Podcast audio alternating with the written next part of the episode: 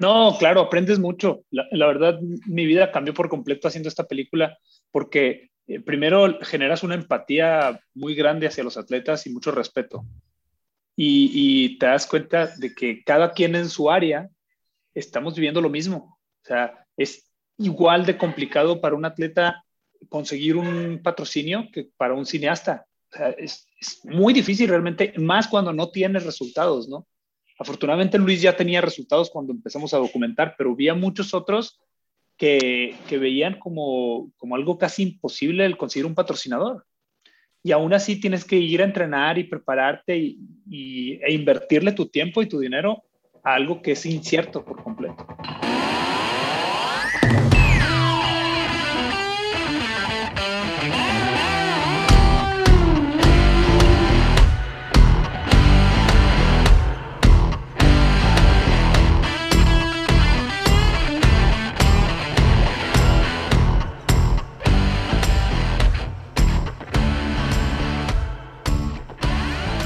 Gente, bienvenidos a un nuevo episodio de Cómodo en lo Incómodo. El día de hoy tenemos un, invitado muy especial.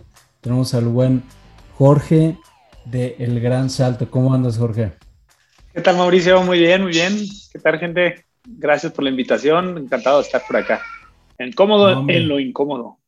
No, hombre, ¿de qué, Jorge? A ti muchas gracias por aceptar la invitación. Este, ahorita te platico cómo di contigo que no fue a través del largometraje, no fue a través del documental. Voy a dar un, pequeño eh, resumen de tu background, un poco de tu historial. Pues tu proyecto más reciente es El Gran Salto, que es un documental que ya está, ya salió en cines. Eh, la semana pasada, o hace dos semanas salió. La semana pasada, este, iba a verlo el lunes, cerraron cines, no pude ir.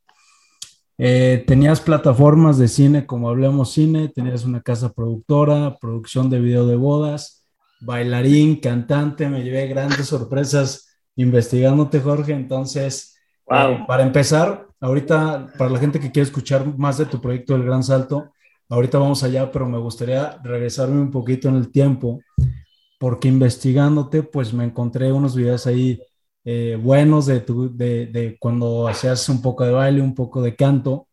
Y me uh. gustaría saber qué onda con, con, cómo llegaste a eso, porque como que tienes una onda artística, entonces no sé cómo fue tu niñez, cómo fue que creciste, si alguien en tu familia te introdujo a todo esto, pero platícame un poquito de tu infancia, cómo creciste y quiénes fueron tus influencias o referencias para que se te fuera, te fueras metiendo en este mundo. Qué loco, la verdad jamás, jamás me imaginé que fueran a dar con esos videos. Eres la primera persona que, que, lo, cita. Hiciste una buena, una buena investigación. ¿eh? No, mira, pues es que yo crecí en Agua Prieta, Sonora, que es de donde son los protagonistas de la película, que allá los conocí, y, y crecí allá porque mi papá lo, lo, llevaron ahí por el trabajo. Pero eh, mi principal influencia del, en el arte es, es mi mamá. Mi mamá es ella era por muchos años eh, campeona de, declamación, gusta mucho la poesía, declamar. Eh, mi papá cantaba también cuando, joven. Y, y, bueno, principalmente también el, el, amor al cine por mi papá, que, es cinéfilo de, de, corazón. Pero fuera de, de, ese, de esa influencia inmediata, no, no había más, más artistas en la familia. La verdad es que se sorprendieron mucho cuando yo les, les dije que quería estudiar cine o quería hacer cine. Eh, empecé a cantar cuando tenía, yo creo que unos 16, 17 años en la prepa. Y, y en la carrera, cuando estuve en la carrera, pues tuve oportunidad de, de participar en algunos musicales, eh, que es lo que más me, me, me gustaba, ¿no? Es, es dentro de, de cantar, eh, escribo canciones, escribía muchas canciones en la, en la carrera en aquel entonces. me metí a bailar también ya bien grande, bien, bien grande. Bueno, como 22, 23 años empecé, empecé a bailar y, me encantaba, me, gustó mucho, la verdad, todo, todo lo que era relacionado al arte, pero siempre el, el amor al cine fue más grande, o sea, siempre fue eh, una obsesión por, por esta eh, forma de comunicar que incluía a muchas artes, ¿no? Que era lo que yo veía, o sea, en el cine trabajas con fotografía, con, con actuación, con algo de drama, de teatro, eh, con música, y, y, puedes transmitir un mensaje con muchos elementos y a mí ese concepto lo, lo, capté cuando estaba en la prepa y me fascinó. Entrando a la carrera, pues ya estudié comunicación y empecé a hacer un poco de todo lo que, lo que se podía ahí en la carrera de comunicación.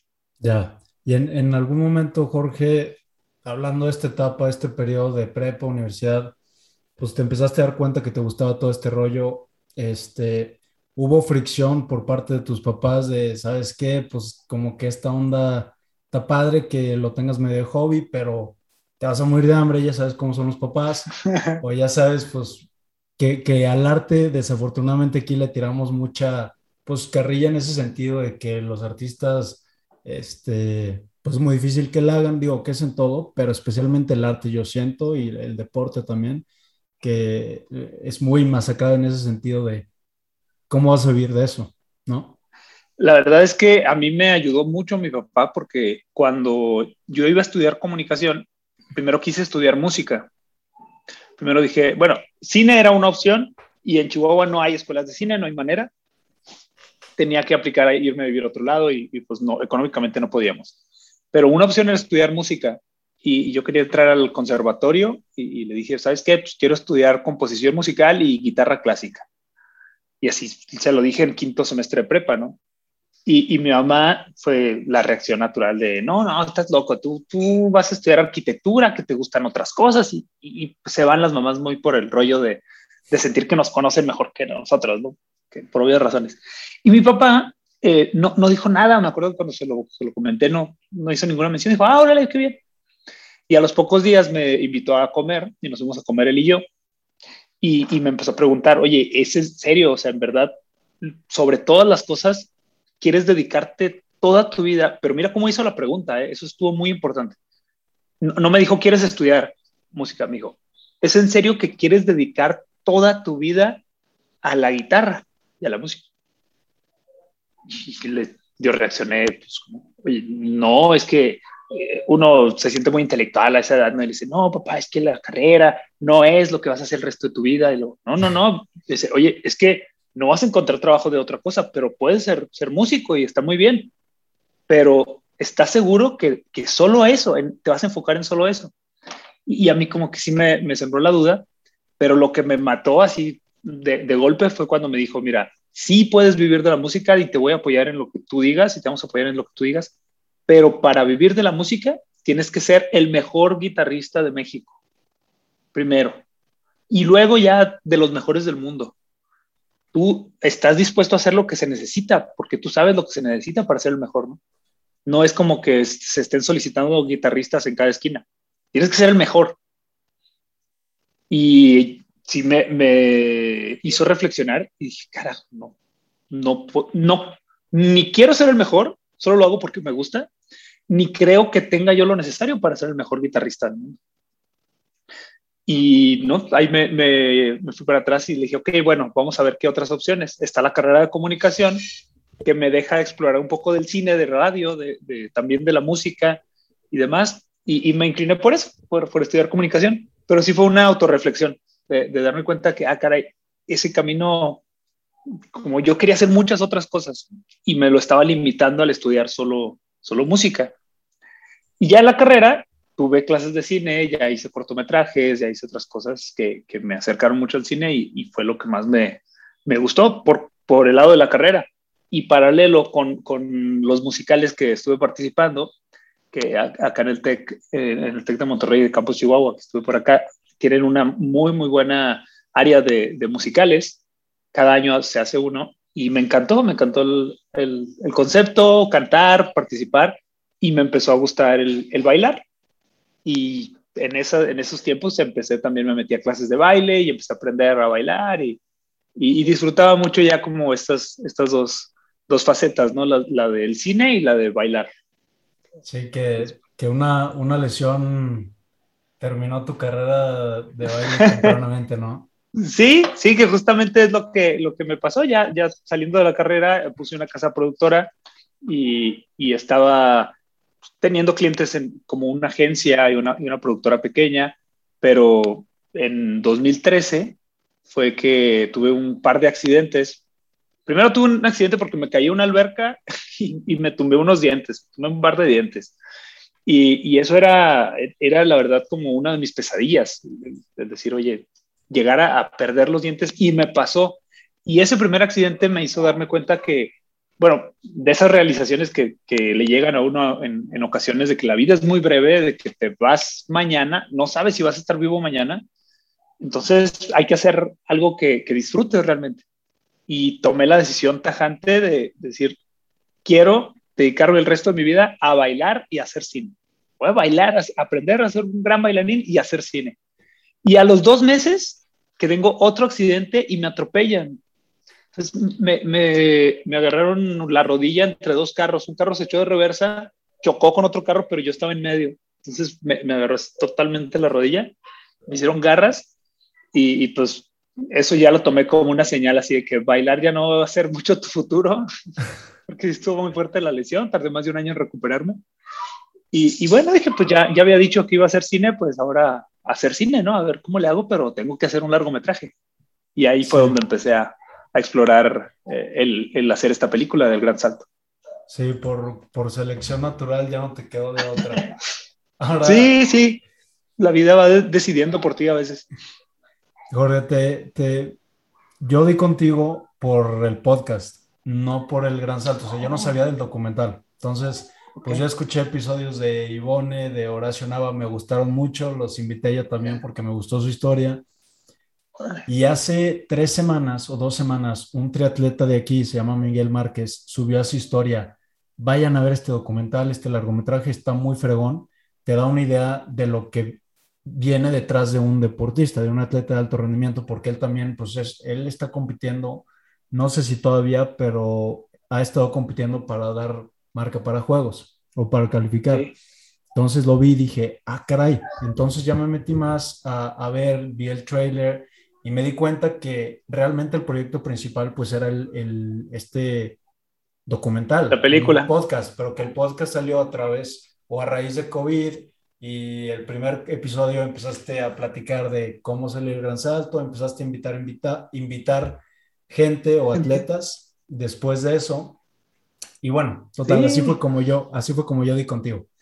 Mi primer pregunta, ah. Algo, que me, me, algo que me causa mucha intriga, es cómo una vez que tienes el proyecto, la idea de hacer el gran salto, tienes la idea, sabes que voy a armar este largometraje, es el primer el largometraje deportivo de atletismo en México, ¿cómo aterrizas esa idea ¿Cómo es que empiezas a fondear el proyecto? Porque sé que te costó un poco, como 5 millones o un poco menos, pero ¿cómo es que empiezas a jalar lana? ¿Cómo se lo vendes a los patrocinadores? ¿Y en qué se va distribuyendo ese dinero? Porque no sé qué, qué yo no tengo ni idea de video, de producción de video, en qué se te van esos 5 millones, porque pues son 5 millones de pesos, ¿en qué se te pueden ir? Así lo veo yo, ¿eh? Porque yo sé que se te va muy rápido en algo, pero ¿cómo fue ese proceso de aterrizar la idea, acercarte, vendérsela y, y, en qué se va o distribuye el dinero? Principalmente yo no, no, tenía idea de cómo hacer cine a gran escala. Tomé clases de cortometrajes y sabía de producción un poco, pero fue por impulso. O sea, sí era muy fuerte mi deseo en ese momento de, de hacer un largometraje y, y, encontré a Luis, reencontré a Luis porque ya tenemos tiempo sin vernos, lo fui, lo visité y me di cuenta de que para documentar su historia, lo único que realmente necesitaba era una cámara y un micrófono y empezar a, grabar lo que le estaba sucediendo, porque él estaba viviendo muchas cosas que, a mí me llamaron la atención, lo del doctorado, eh, compromisos con patrocinadores, la atención que le están dando los medios de comunicación. Eh, me acuerdo que, un día me llamó mucho la atención que de repente le empiezan a marcar por teléfono diferentes medios, como tres, cuatro medios de comunicación consecutivos, para pedirle su opinión sobre otro tema relacionado al béisbol. Y dije, ah, caray, ¿por qué tienen tanta atención? O sea, mi amigo es un referente de, de, opinión, ¿no? Es un referente de comunicación. Y dije, pues lo único que necesito es tener una cámara y empezar a grabarlo. Y como tenía la casa productora desde aquel entonces, pues ya hice tal cual. Dije, voy a ver una vez al mes. Eh, agarré unos, un paquete de vuelos baratos a Monterrey y me lancé una vez al mes a, a grabarlo a grabarlo y a, y a, ver todo lo que estaba sucediendo. Y con la experiencia que tengo yo en el área de publicidad, dije, este, este proyecto le va a interesar mucho a algunas marcas que lo patrocinan. Entonces así dije, vamos a armarlo, vamos a hacer un demo, a editar lo más posible y, y presentarlo con sus patrocinadores. ¿El, demo qué es, Jorge? O sea, ¿qué, Una primera versión.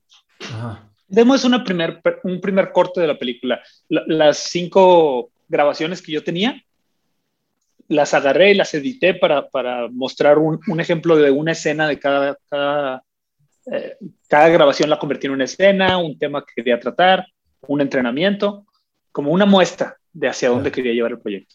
eso fue tal cual. Y con ese proyecto empecé a tocar puertas. Después de un tiempo, eh, afortunadamente uno de los patrocinadores le gustó, le gustó y me, me dijo desde que lo vi, me dijo, me encanta el proyecto, ¿cómo te apoyo? ¿Qué necesitas? Y en ese momento lo único que se me ocurrió decir es, pues ayúdame a, financiar los viajes, porque ya no quiero venir solo a Monterrey, ya quiero ir a Canadá. Eh, Luis tiene una competencia en Europa muy importante, me encantaría ir y grabarlo y, tener un equipo de producción. Y esto es un sonidista, un director de fotografía, que alguien con experiencia, ya que no fuera yo nada más, y, y, yo, nosotros tres, ir a, acompañar, a documentarlo y, y, eso es el gasto, ¿no? Lo, lo, principal en lo que se nos empezó a ir el dinero. Y afortunadamente sí, nos lo dieron, nos dieron el apoyo y no nos soltaron. Desde ese momento, cada viaje que hacíamos, yo le traía una versión nueva. Yo editaba algo y, se lo mostraba, mira, esto hicimos con tu dinero. Y el, empresario pues, le gustó, ¿no? Le gustaba, decía, ah, qué, qué padre, esto puede agarrar una forma muy interesante y afortunadamente no nos soltó hasta que terminamos todo el rodaje. Y en eso sí fue el dinero principalmente, ¿no? En, en los viajes y en honorarios del equipo. Ya, y el, el, todo el momento de tocar puertas, ¿cómo es que vendías el proyecto? O sea, no sé si los patrocinadores eh, lo, lo, hacen más por amor al arte y apoyo al deporte mexicano y a, este, a, exponer este lado del, del deportista, o si tú llegas y se los vendes como, ¿sabes qué? Pues va a ser un gran proyecto, va a vender muchas entradas. Eh, ¿En qué, ¿En qué fue que se interesan más los patrocinadores o cómo lo veían? Claro, yo creo que es, es una combinación de, de, ambas, pero es mucho más del lado de, de hacer algo por el deporte, de, de, ver que esto no se ha hecho nunca en México, nunca se ha hecho un documental deportivo con un enfoque al atletismo, eh, de, mostrar una faceta del deporte que no se conoce mucho en México. Y sabían que era complicado, todos lo supimos y yo siempre fui muy honesto, o sea, con esto no nos vamos a hacer ricos nunca. Y, y nos irá muy bien si recuperamos una parte del dinero que invertimos, pero la misión fue siempre terminar el proyecto y que se vea en todos lados, que lo vieran en todo México. Y con esa, con esa confianza aceptaron. Claro que hay un beneficio evidente de, de que se ven sus marcas, su empresa aparece en la película de una forma natural y, pues ya ganamos todos, ¿no? Con cada, cada impacto que tenga en la gente, como publicidad. Claro. Que fue un, creo que fue un patrocinador de Monterrey, no fue el, como el patrocinador mayor. No, no, no fíjate, fue, fíjate, fue uno de México, fue Cementos Fortaleza, una ah. cementera. Cementos Fortaleza y después también se unió el TEC, el TEC de Monterrey también fue, de los patrocinadores. Ok. sí. Buenísimo, Jorge. En el, ahora, en algún momento en todo este trayecto, bueno, primero déjame te pregunto esto. ¿Por qué se tarda lo que se tarda una producción de este tamaño en salir? Porque este documental, pues, es de, de un atleta o una familia de atletas que están tratando de dar la marca para Río, ¿no? Que fue 2016. Y apenas estamos viendo el documental, obviamente se atravesó, se atravesó COVID, creo que la, la fecha de de estreno se, se, tenía para 2019, pero ¿por qué o en qué es, cuál es el proceso, cuáles son los tiempos de cada una de las partes una vez que terminas producción, que, que grabaste muchísimo, creo que es Muy una de las cosas que, que, te arrepientes, pero ¿qué, ¿en qué se va el timing o por qué esos tres años? Principalmente por la postproducción, o sea, después de producir, lo primero que hay que hacer es editar la película y como era mucho material, pues fueron casi dos años de estarlo trabajando con el editor, de revisarlo, de encontrar la historia adecuada que queríamos contar. Esa es la principal razón. Primero terminamos rodaje en 2016 con los Juegos eh, de, de, Río. Eh, después nos quedamos sin dinero, hicimos una campaña de fondeo y con esa campaña de fondeo no conseguimos mucho dinero, pero nos permitió darle un adelanto al editor y el editor trabajó dos años, trabajamos dos años, también estuve coeditando ahí un poco, eh, trabajamos dos años el, el, corte Y después la, la mayor inversión en esta película es en la corrección de color, composición de música y la mezcla de sonora, para que tengan una, una, todos los formatos eh, que pide un cine, queríamos estar en cines, necesitas una mezcla 5.1, que es muy caro hacer una mezcla 5.1. Esto es una mezcla en donde haya sonido en cinco bocinas, en seis bocinas, cinco y luego otra central. Todo, toda la película, e, eso es, es complicado. Aparte son casi 40 minutos de música original, todo lo compusieron, eh, Bernardo Flores lo, compuso para la película, también eso llevó un buen tiempo. Y finalmente la corrección de color. Cuando terminamos ya todos esos procesos, el, el, color de las diferentes cámaras y diferentes tomas pues, tiene que igualar y se le tiene que dar cierto, cierto matiz, cierto énfasis para que se vea eh, bonito, para que se vea de una forma particular conforme va avanzando la historia. Esos okay. procesos son los más caros y, y, lo que nos llevó pues casi tres años de terminar. O sea, se, se gastó más en este, este proceso postproducción que lo, todo lo que se gastaron en viajes para, para estar grabando y con el equipo. No más, pero casi, casi lo mismo. Casi, casi fue el mismo, mismo costo. Sí. Ok, y en algún momento, Jorge, te entró el miedo, digo, me imagino que sí. ¿Cómo fue ese momento cuando te entró el medito de que, ay, güey, pues sí está perro armar este documental o largómetro porque pues es tu primer, tu primer largómetro, ¿no? Documental. Sí. ¿Cómo fue? ¿En qué momento te entró el momento de más miedo? ¿Y cómo le echaste para adelante? ¿Qué, qué te dijiste? ¿Qué mentiras te echaste para decir, no, no, hay, no, no hay pedo, así sale? Fíjate, la primera era que, que, tenía ya un compromiso con alguien más. Ya no era solo mi película, ya era el compromiso con el patrocinador. Entonces, sí era así un peso. Yo sabía que el patrocinador en algún momento, si yo le decía, no, pues no, no podemos terminar, pues no me iba a lo mejor a demandar o qué sé yo, no, a lo mejor y sí, pero, pero había una lealtad y sabíamos que era muy difícil terminarlo. Pero más que nada el compromiso de decir, ya le invertí tres, cuatro años de mi vida, ya hay otras personas que se lo han invertido.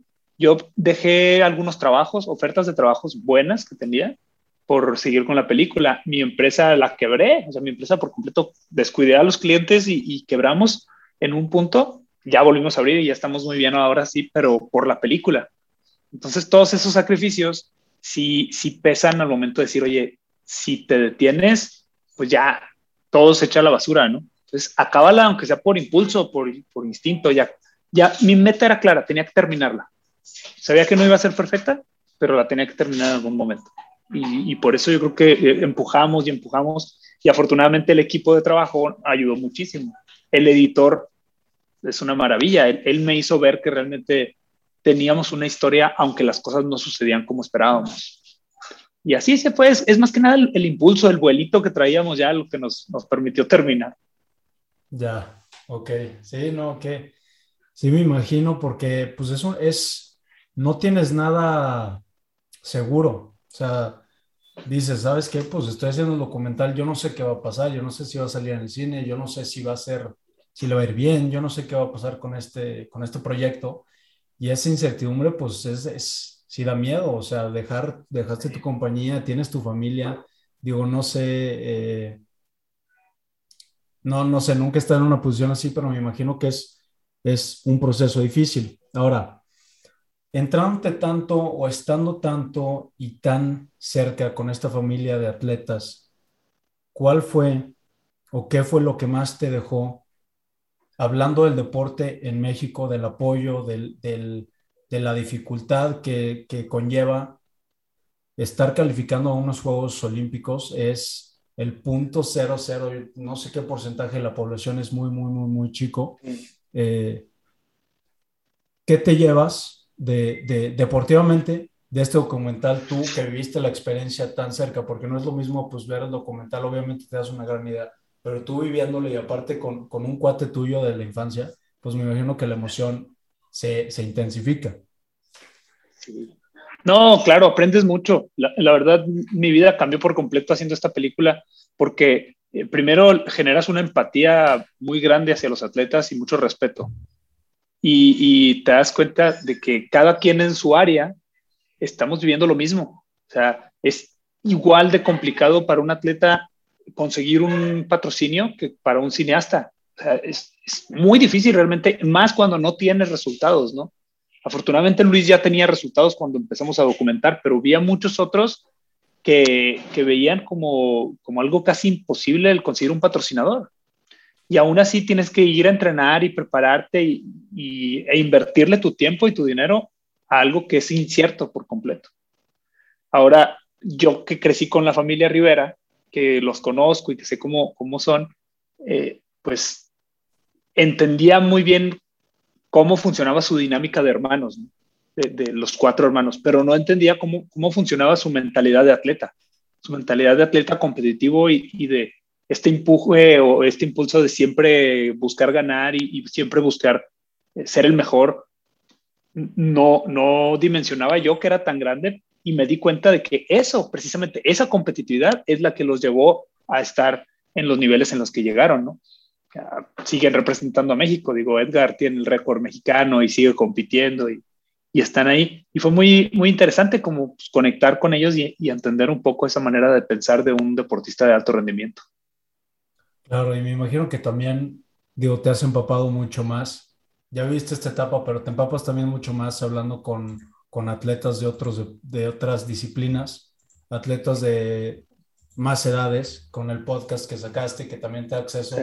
y a, a, información que pues la neta no, no, no sabías. Y digo, no, no voy a hablar por ti, pero yo hablando con atletas, hablando con gente aquí en el podcast, hablando con gente como tú, pues siempre se aprende algo y te das cuenta que está bien cabrón para los atletas en México. Y digo, cualquier...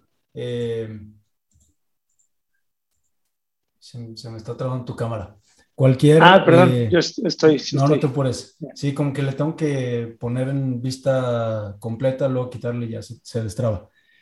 Eh, sí, atleta pasa, se las ve negras para, para pues llegar a, a competir en un buen nivel, porque el apoyo que, que tienen es muy, muy escaso, a menos de que tú tengas por tu parte los recursos para tenerlo. Ahora, platícame un poquito más del lado del podcast, que pues en, este, en esta pandemia decides sacarlo, cómo fue que, que, o por qué lo sacas y cómo te ha ido pues tú en, en, en las pláticas que has tenido con los atletas y la gente que has tenido.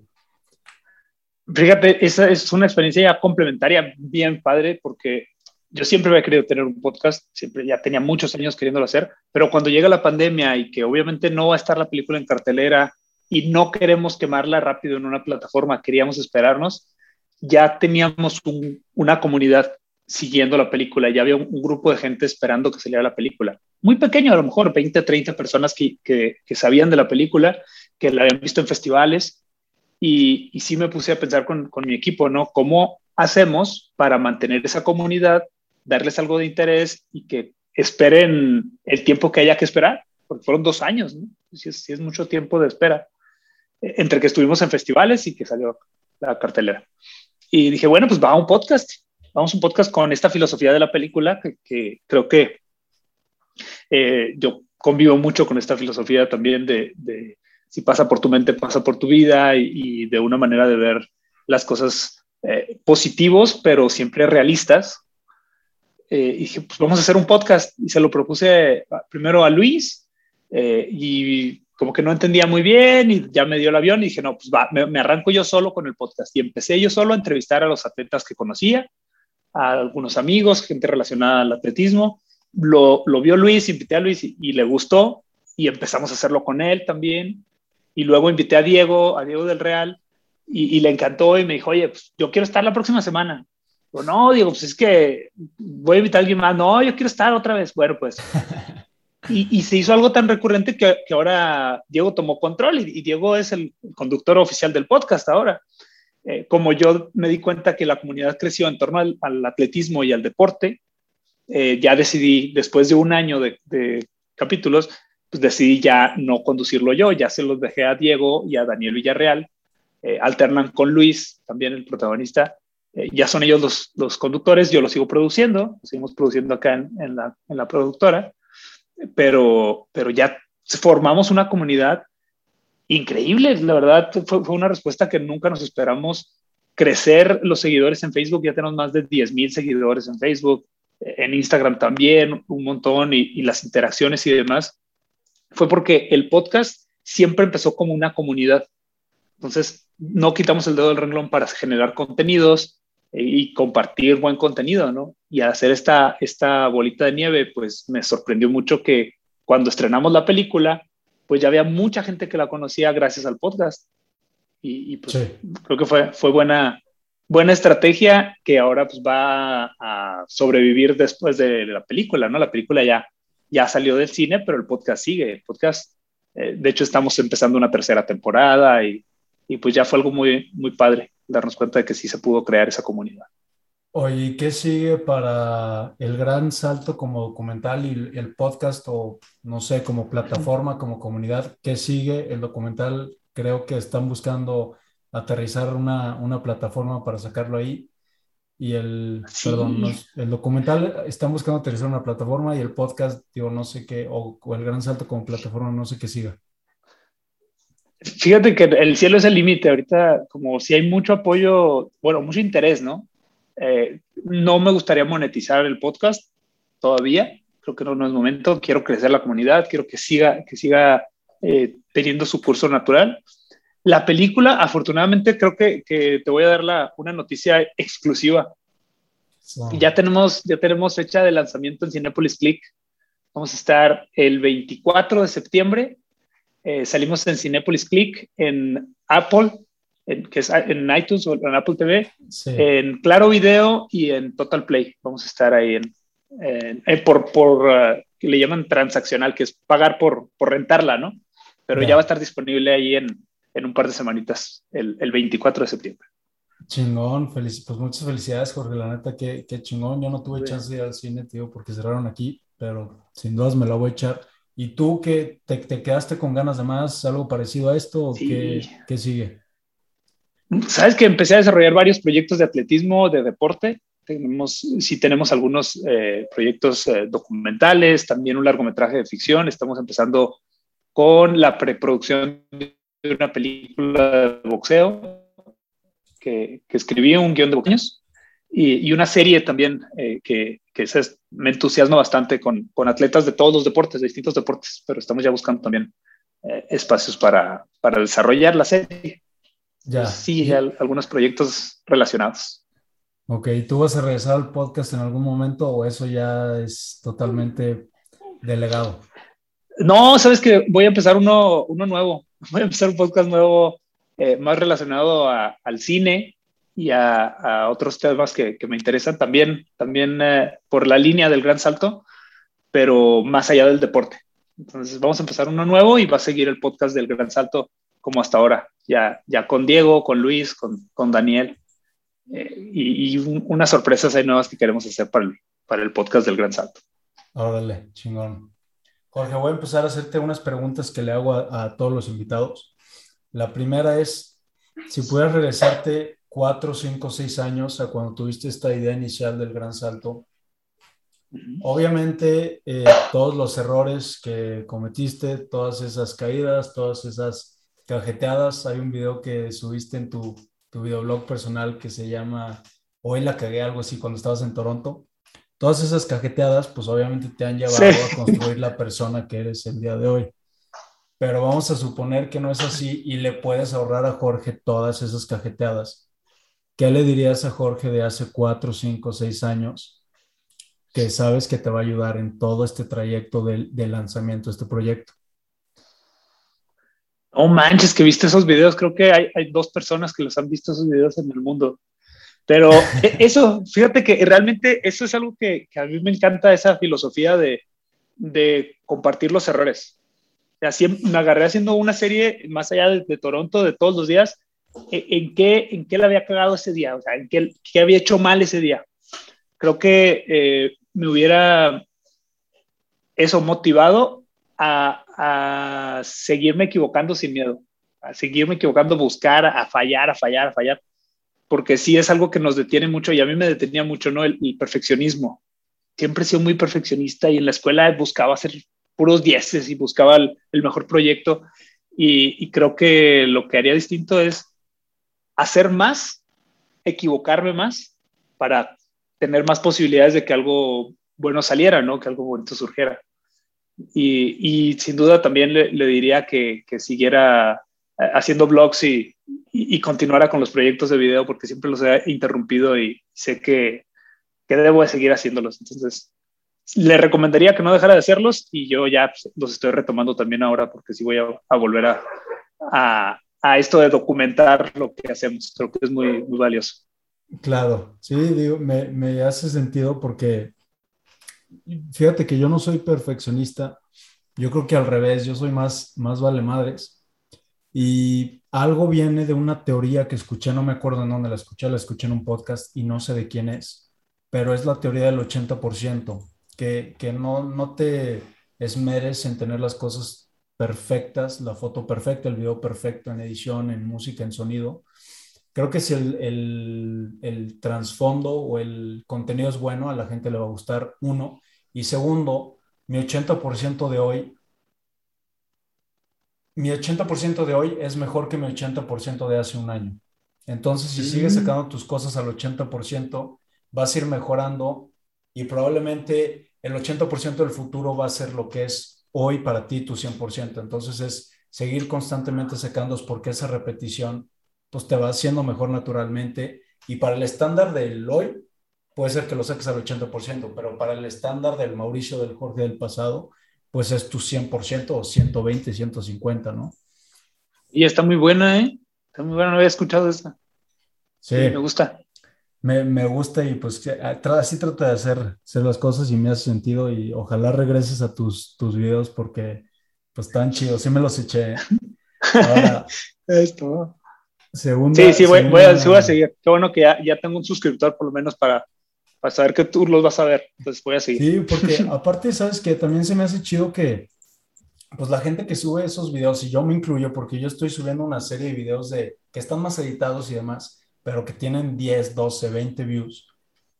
Y como que siento o creo que es algo muy puro que te vale madres y lo sigues subiendo por el por subirlo y por tu interactuar por la, con la cámara y grabar el momento y no necesariamente por las views, como que siento que es algo muy lo más puro del videoblog que puedes hacer. Sí, sí, la neta sí, todo, todo tiene su arte, pero el documentar continuamente es un ejercicio padrísimo, que sí creo que más gente lo debería hacer. Perdón, te interrumpí, ¿ya tenías la segunda pregunta? No, no te puedo decir. decir? segunda pregunta, Jorge. ¿Cuál es tu rutina de todos los días? No sé si te levantes, tienes alguna práctica de meditación, desayunas todos los días lo mismo, ejercicio o no, ¿qué haces y cómo se desarrolla tu día? Mira, mi día ideal, la neta sí lo tengo y, y trato de, me esfuerzo siempre por, por, seguirlo en medida de lo posible. Me levanto a las 5, me levanto a las 5 de la mañana. Eh, he batallado y he ido y regresado varias veces, pero lo que mejor me funciona a mí es levantarme a las 5 de la mañana. Eh, la rutina la tengo súper medida, me tomo un vaso de agua con un limón todos los días, exprimo el limón, le dejo el biberón al bebé, porque sé que se va a despertar por él, y me voy a correr. Ya, ya sea, bueno, es, el alterno, un mes corro, un mes hago bicicleta, otro mes voy al gimnasio, como que alterno, pero una hora, una hora aproximadamente de 6 a 7 de la mañana, y me gusta mucho correr o andar en bicicleta porque escucho audiolibros.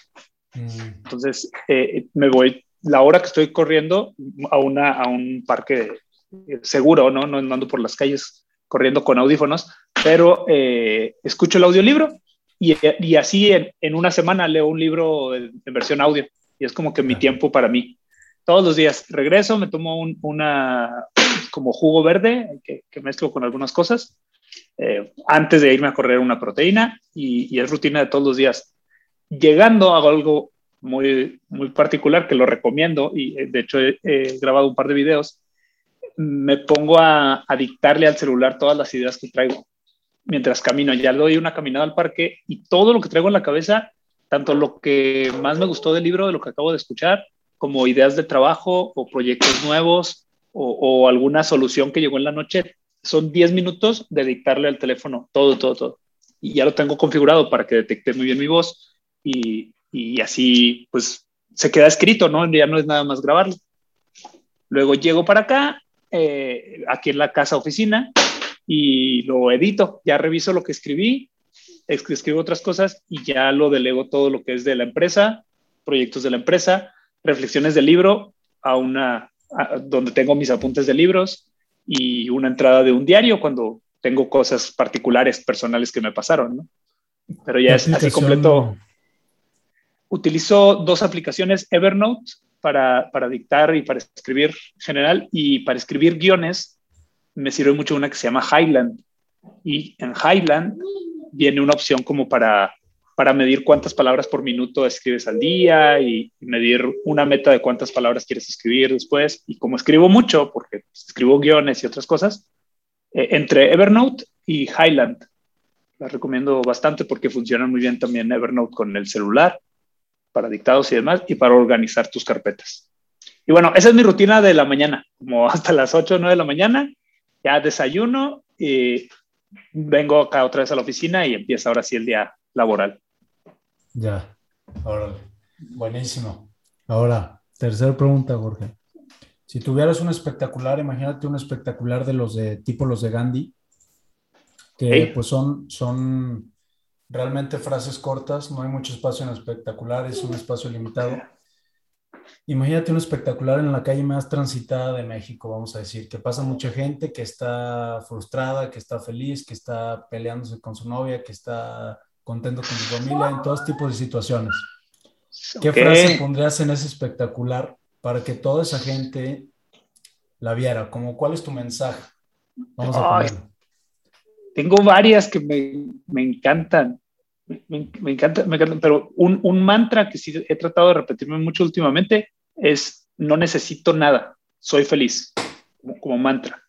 Creo que eso pondría a la gente, no necesitas nada, eres feliz. O sea, recordarte eso, creo que el, el principal eh, problema, si se puede llamar problema de la sociedad, es que siempre creemos que necesitamos algo, que nos hace falta algo para ser feliz pero cuando empezamos a convencernos de que no necesitamos nada, ese día te conviertes en multimillonario y te conviertes en la persona más sana del mundo, pero te, convences, o sea, que, que, con lo que tengas estás agradecido, que eres feliz.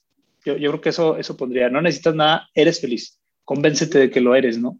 Eh, claro que es, es ambiguo y, y, también tengo, tengo mis opiniones encontradas con conferencistas motivacionales a veces que, que dicen, ay, qué chido es la vida, ¿no? Es difícil para cada quien, pero a mí me ha funcionado de maravilla. Te relaja, te quita el estrés y te la pasas diciendo eso. Pues no necesito nada, o sea, me fue mal en el trabajo, pero no necesito nada. Tengo mi familia, tengo salud, tengo esto. Y me mantienen como en un estado positivo. Y tengo varias otras, pero yo creo que esa, esa pondría principalmente.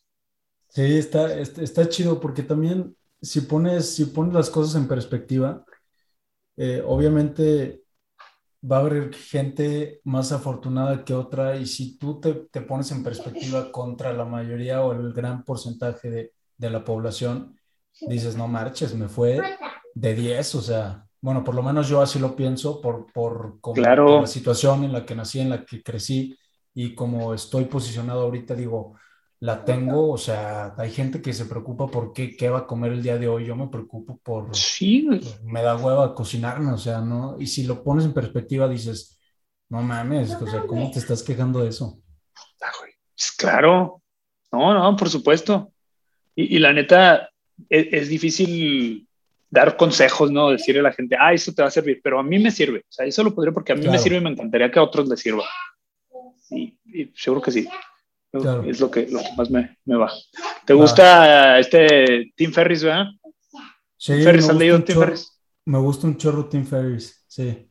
¿A ti también? Por, eh, sí, también, cómo no. Pero por, por, lo de la frase en el espectacular es, es muy buena, que él, él ah, la aplica claro. en uno de sus libros muy, muy padre.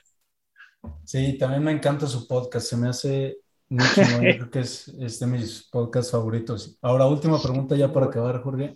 Eh, Échalo, te voy a pedir recomendaciones de libros. Sé que, que, es una pregunta difícil porque pues, probablemente te gustan muchos, pero recientemente libros que te han gustado, si hay algún documental, aparte sí. del Gran Salto, obviamente, eh, claro. o podcast que nos puedas recomendar. Pato, me, me diste en mi mero mole, así. Me, me, encantan los libros, me encantan los podcasts. Mira, acabo de terminar, este porque lo acabo de terminar, hay muchos libros, la verdad estoy leyendo mucho por, por audiolibro, pero acabo de terminar este que, que eh, híjole, se llama, en inglés se llama triggers, triggers así como, como disparadores. Eh, si, si, te gusta o si les gusta el tema, creo que a tu audiencia, a la gente que sigue, les ha de agradar esta cuestión de generación de hábitos o, o, o, romper vicios y demás. Este libro se me hizo fenomenal, cómo explica realmente, eh, no es una metodología, pero sí es cómo funcionan los disparadores que nos hacen reaccionar de una manera que no queremos. Eh, cuando estamos desde haciendo una dieta hasta creándonos el hábito de levantarnos más temprano, lo que sea, se va muy a profundidad de ese momento en el que tomas la decisión, en el que tienes el poder para tomar la decisión y cómo configurarte para que no caigas siempre en las mismas tentaciones y las mismas debilidades y, tengas problemas en tu casa. Y está, está muy padre, es, algo de psicología, que me gusta bastante. Eh, y, se llama el autor eh, Daniel Bueno, te lo debo al rato, te, lo escribo por ahí. Sí. Triggers. Y hay otro que, que, leí el año pasado y, me encantó y fue mi favorito, eh, que se llama Thinking in Bets, pensando en apuestas. Mm. Y este libro es de una jugadora de póker que es campeona mundial y se metió a estudiar psicología y, es un análisis también de, cómo tomamos nuestras decisiones pensando que que la vida es un juego de ajedrez con posibilidades infinitas. Y no es así. Ella analiza que la vida es más bien como un juego de póker. Las posibilidades siempre son finitas y siempre estadísticamente tomas una buena o una mala decisión. Pero es una manera de pensar en que el, azar siempre influye en nuestras tomas de decisiones. Y se me hizo muy interesante, así como, lo van narrando. Pero bueno, luego si quieres platicamos y nos echamos un café y, me recomiendas unos también porque has de conocer algunos buenos.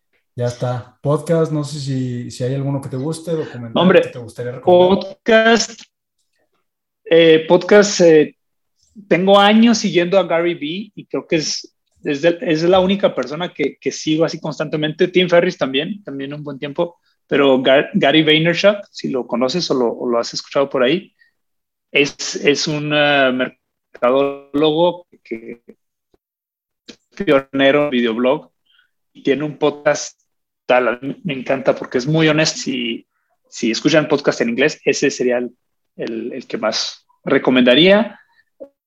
Eh, dejé de escuchar podcast desde hace dos años porque me puse a leer puro audiolibro, pero cuando tengo oportunidad de un podcast, e, este de Gary Vee es el que, que siempre recurro, ¿no? En español hay algunos como el de Dementes, eh, de mentes con, este... Diego Barrazas. Bueno, Diego Barrazas, correcto. Y, documentales, eh, sabes que ahora sí, es, en eso sí te fallo porque hace mucho que no veo documental. No he visto casi nada de cine en este, este semestre también por la película. Mm, me encanta, en Netflix está uno que se llama Hiro Dreams of Sushi, como sueños de sushi, de Hiro.